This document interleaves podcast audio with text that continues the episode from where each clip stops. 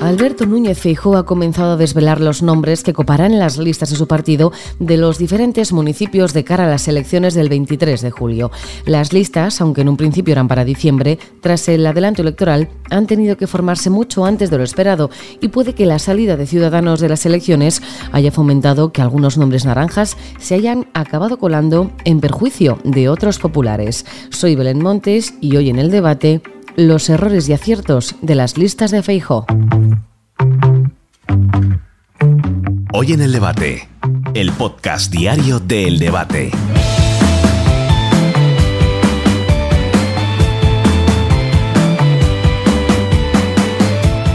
Listas del dirigente gallego se han nutrido de nombres nuevos, de nombres conocidos, de caras de otros partidos que ahora han tenido la suerte de ser rescatadas. Alberto Núñez Feijóo ha querido ser conservador y ha mantenido a su jefa de gabinete, Marta Valera, a su mano derecha, Mar Sánchez, y también ha recuperado a nombres de la confianza de Mariano Rajoy como Rafael Hernando o Carlos Floriano.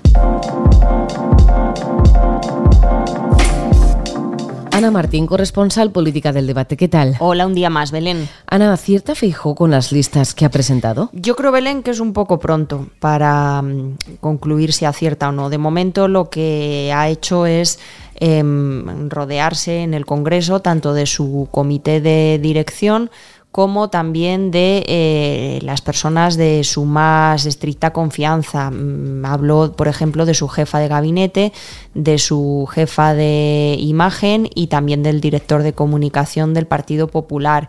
Eh, a mí me parece que si se cumplen los pronósticos y... Mm, Alberto Núñez Feijó es eh, presidente una vez celebradas las elecciones de julio, de esa lista, sobre todo del Congreso, van a correr muchos nombres. Esto es algo que suele pasar cuando el líder de un partido puede formar gobierno, tira mucho del banquillo del Congreso y en este sentido correría muchos turnos. ¿Hay algún nombre que te choque o que te llame la atención? ¿Hay alguno que haya recuperado de la etapa de Rajoy o los más nuevos que digas, bueno, ¿y este qué hace aquí o qué alegría verle? En las listas hay de todo, Belén, como en Botica. como regresos sonados, hombre, yo destacaría tres. Eh, primero, el del eurodiputado Esteban González Pons, eh, que actualmente es también vicesecretario de Feijó. Y en segundo lugar, dos piezas importantes que lo fueron de la etapa de Rajoy el vicesecretario de organización entonces, Carlos Floriano, y el último portavoz que tuvo Rajoy en el, en el Congreso antes de la moción de censura, Rafa Hernando. Eh, estos dos últimos estaban en el Senado, ahora vuelven al Congreso.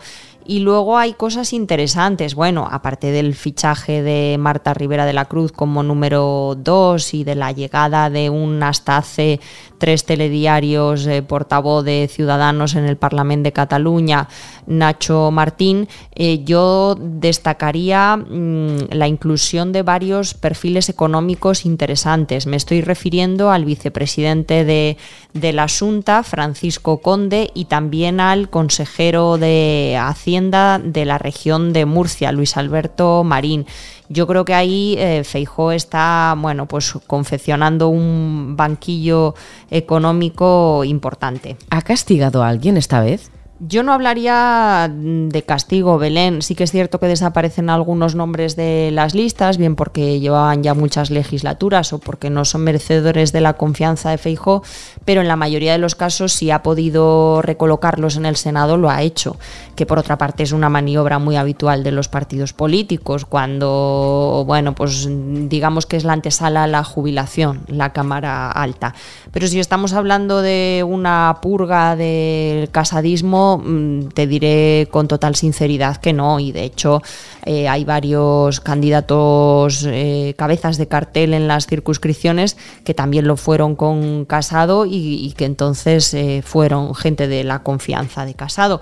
Sí que hay una diferencia sustancial mm, en la confección de estas listas respecto a las del año 2019 y es que en esta ocasión el Partido Popular va a sacar muchos más diputados y senadores que entonces, entonces hay eh, muchísimos más eh, puestos de salida, puestos que tienen garantizado el escaño en el Congreso y el Senado que entonces. Y siempre cuando hay más puestos a repartir, pues es un poquito más fácil, aunque la confección de las listas sea un sudoku al que se enfrentan los partidos y que siempre deja heridas abiertas y levantan pollas. Ana Martín, corresponsal política del debate, como siempre, muchísimas gracias. Gracias a ti, Belén, un placer.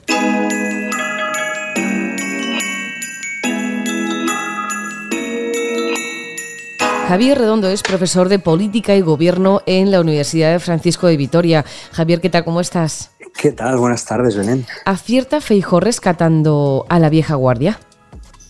Bueno, no es todo vieja guardia, es gran parte vieja guardia. Yo creo que acierta sobre todo en los equilibrios. Hacer equilibrio siempre es difícil y siempre es arriesgado, pero, pero ha jugado muy bien con las distintas sensibilidades y los distintos equilibrios ahí puede haber alguna sorpresa o alguna cosa que se pueda decir, como en las selecciones de fútbol, metería este, quitaría este o pondría este en otro número, pero en líneas generales acierta.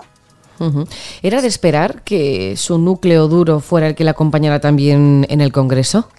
Sí, ten en cuenta que, que Madrid es como una, una, fortaleza difícil, una ciudad difícil, es áspera, es, la capital es áspera en política, él se vino rodeado de su gente de confianza y con esa gente de confianza va a seguir y, es normal. Él aterriza en Madrid con ellos, confía en ellos, ha trabajado con ellos. hijo lleva mucho tiempo vinculado a, funciones de gobierno y son estas personas en las que en las que confía, aparte de confiar en otras que han sido más suyas y otras que no son tanto suyas, pero a las que no decapita. Y yo creo que eso es muy importante y eso dice mucho del liderazgo. Yo creo que eso es lo que más dice de su liderazgo, el hecho de que no, no haya sacado el hacha o no lo haya sacado con demasiado descaro, por así decirlo, aunque me inclinaría a decir que no la ha sacado. Hablas de confianza, de la confianza de Feijó, pero también ha confiado en aquellos que confiaron en Rajoy y Rajoy en ellos, como Carlos Floriano o Rafael Hernando. También son dos, dos voces que vuelven. Claro, entiendo que eso es a lo que te refieres con vieja guardia. Son grandes parlamentarios con una gran trayectoria y es verdad que en el ánimo de Feijó está recuperar no tanto lo que fue el sentido del marianismo, del rajoyismo en, en, un sentido político, pero sí en un sentido organizativo, es decir, a efectos internos de lo que representan en el Partido Popular que las, las voces con, con, más experiencia. ¿no? Creo que eso es lo que es recuperar vieja guardia, pero equilibra muy bien con, con otros nombres. ¿Qué pasa con Ciudadanos? ¿Tú te esperabas que Marta Rivera de la Cruz, por ejemplo, fuera la gran sorpresa? Yo sospechaba que cuando esta mañana ha dicho en una emisora que, que, el número dos se lo comunicaría a la presidenta de la Comunidad de Madrid. Entendía que era una cuestión de cortesía el comunicárselo a la presidenta de la Comunidad de Madrid unas listas que son para Madrid. Pero se podía deducir también que tenía alguna relación o que tenía algo que ver con la presidenta de la Comunidad de Madrid. Entonces, en ese momento no me surgió el nombre de, de Marta Rivera de la Cruz, pero es verdad que inmediatamente después desayunando con, con otro de los contertulios después del programa de radio en el que yo estaba, eh, sí nos salió a los dos el nombre de Marta Rivera de la Cruz. Era una, era una posibilidad. Aún así es verdad que sorprende el número dos y es como muy demostrar esa integración o esa absorción de, ciudadanos. Entonces, me sorprende, pero limitadamente. Yo creo que es un buen golpe de efecto porque es un perfil eh, muy adecuado para Madrid por su trabajo en la comunidad, por su relación con la presidenta de la Comunidad de Madrid, con Isabel Díaz Ayuso, y por su perfil eh, moderado. Entonces yo creo que es un gran acierto, aunque es verdad que pueda sorprender que vaya de número dos. Hmm. Me sorprende mucho más otro de los nombres, que es Aurora Nacarino, que también fue diputada de Ciudadanos y va en puestos de salida. No sé si va el 14, yo creo que el PP en Madrid estará rondando los 15, 16. Y entonces me sorprende eh, que vaya en puesto tan de salida eh, dejando en el límite o en el limbo, por ejemplo, a Danero. Va a Danero, pero va en un puesto que si las cosas van bien, entra. Pero si van regular, eh, se queda fuera. Eso sí me sorprende. Y me alegra ver a Miguel Ángel Quintanilla, porque es una persona que sé que hace papeles para. Es buen amigo aparte, pero hace papeles para la organización, para el partido, y no es un perfil como muy vistoso, muy llamativo o muy de estar en primera línea, pero es un trabajador incansable y va de número 11. Si Ciudadanos hubiese concurrido a las elecciones del 23 eh, de julio, ¿Feijó habría rescatado a alguien igualmente o se le hubiera quitado esa idea de la cabeza? No, yo creo que hubiera rescatado igualmente a alguien, a alguien que estuviera dispuesto a ser rescatado. Entonces yo creo que, que sí, pero, pero bueno, también esto invita a pensar que, bueno, es que Marta Rivera de la Cruz ya no puede ser considerada de Ciudadanos desde que se presentó, eh, desde que se presentó a la alcaldía, en las, alcaldía no, en las listas del, del ayuntamiento en las últimas elecciones. Y Aurora, Aurora Nacarino estaba fuera de la política, ya ejercía en medios de comunicación. Entonces yo creo que sí, que hubiera tomado las mismas decisiones. Pues Javier Redondo, profesor de Política y Gobierno en la Universidad Francisco de Vitoria, como siempre, muchas gracias. Gracias a ti, Belén. Un abrazo.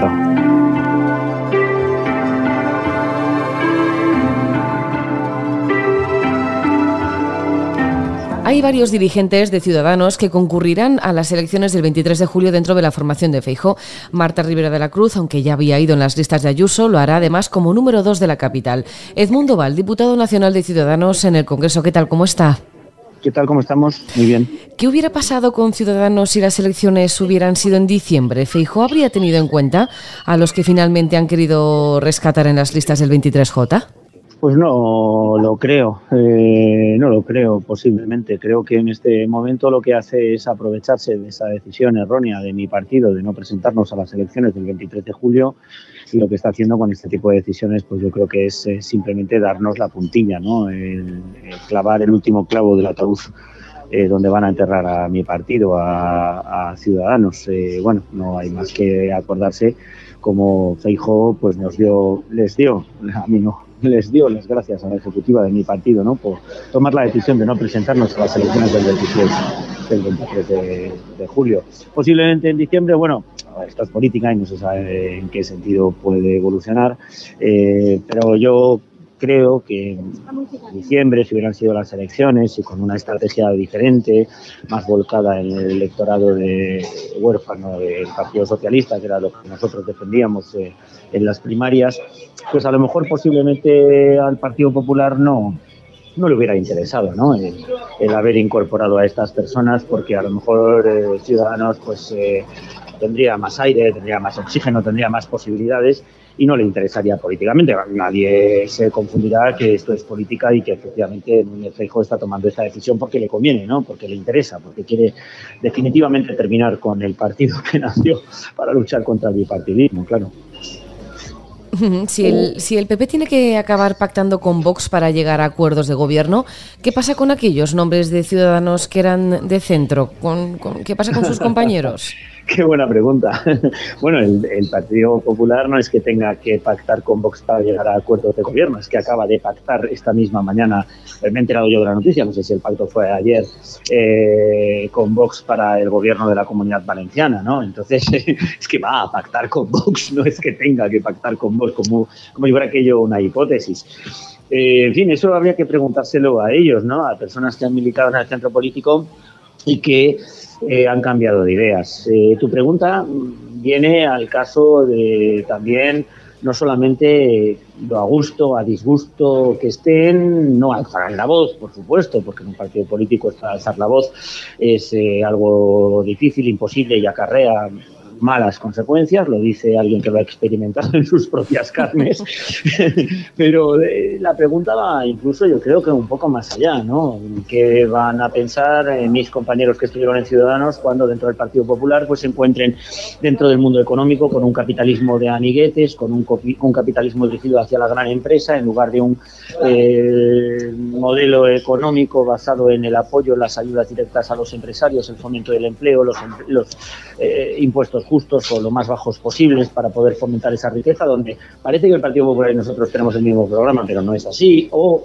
cuando nos encontremos pues eh, con movimientos del Partido Popular al cual, a, los, a, los cuales les va a obligar Vox, como es el tema de la reforma de la ley de la eutanasia, como es el dar pasos atrás en lo que en Ciudadanos pensamos que es un derecho y es legítimo que otras opciones piensen que no lo es, pero estas personas pensaban que el aborto era un derecho y ahora se encontrarán con que tendrán que criticar o que pelear o que votar en contra del derecho al aborto, eh, porque Vox lo impondrá, o con respecto a la necesidad de imponer previamente el latido fetal antes de que una mujer pueda decidir sobre esta decisión tan relevante como el aborto o con respecto a, no sé si antes pensaban que estaba bien la gestación subrogada y ahora piensan que está mal, no sé qué piensan sobre la regulación del consumo de drogas eh, con control eh, que antes deberían pensar en ciudadanos que estaba bien, ahora deberían pensar que está mal y tantas y tantas cosas. No sé si mm, algunos pretenderán derogar la reforma laboral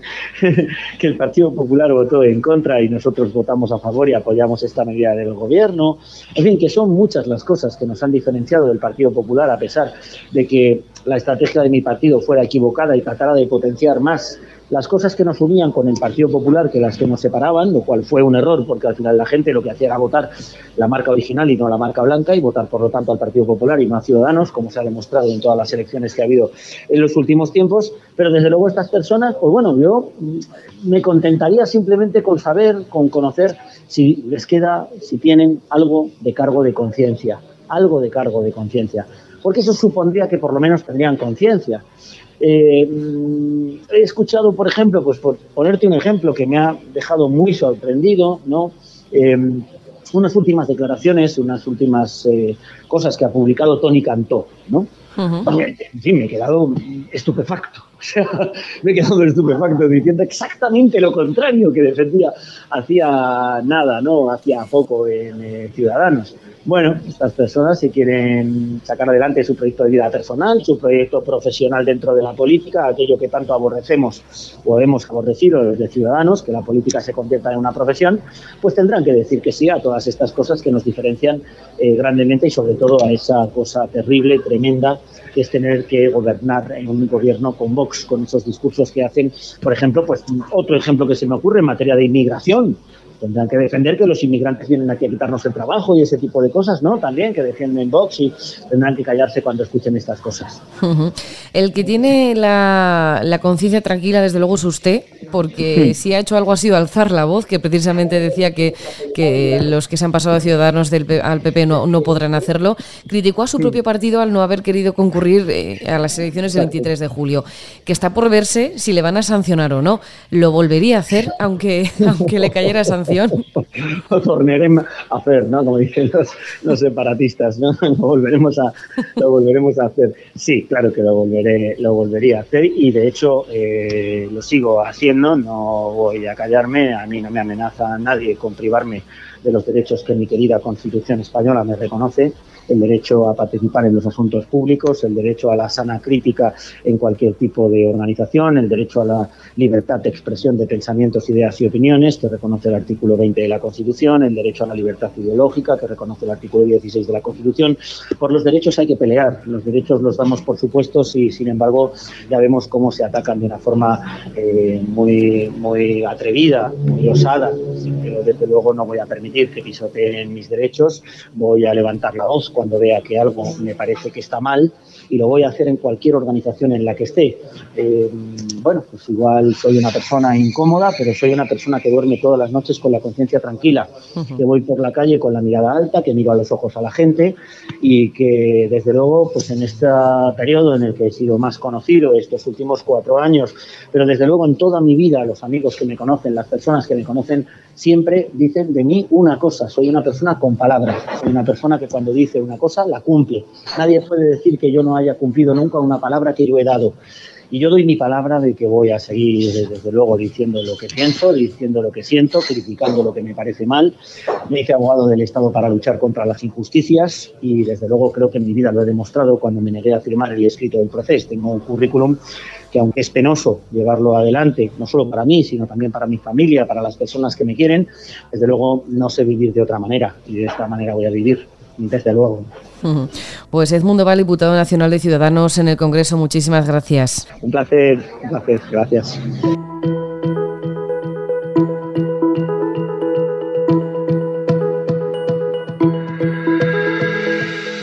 Alberto Núñez Feijóo ha comunicado las listas con las que concurrirá el PP a las elecciones del próximo 23 de julio. Unas listas que sorprenden y que a la vez generan la confianza necesaria para creer en el proyecto que tiene entre manos para gobernar España.